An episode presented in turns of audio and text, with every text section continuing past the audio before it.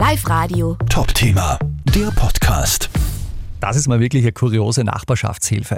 Oberösterreich muss in Salzburg ein bisschen nachhelfen in Sachen Tiernachwuchs.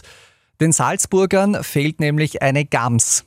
Deshalb ist jetzt vom Kamperland Wildpark in Grünau eine Gams nach Salzburg übersiedelt, sagt Bernhard Langmeier. Dann Gott sei Dank voriges Jahr zwei Gamskizze gekriegt, die beide weiblichen Geschlechtes sind. Und dann haben wir vereinbart, dass eine von den zwei im heurigen Jahr, wenn es groß und alt genug ist, zur Auswilderung am Kapuzinerberg vorgesehen ist und wir somit zur Arterhaltung dort beitragen können. Ja, genau das ist jetzt passiert. Die Frage ist natürlich jetzt, hat es schon ein Tinder-Match gegeben?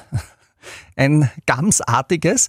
Beziehungsweise wann kann man denn eigentlich mit Nachwuchs rechnen? Naja, Gamsgeißen sind so ab drei Jahren ungefähr äh, geschlechtsreif.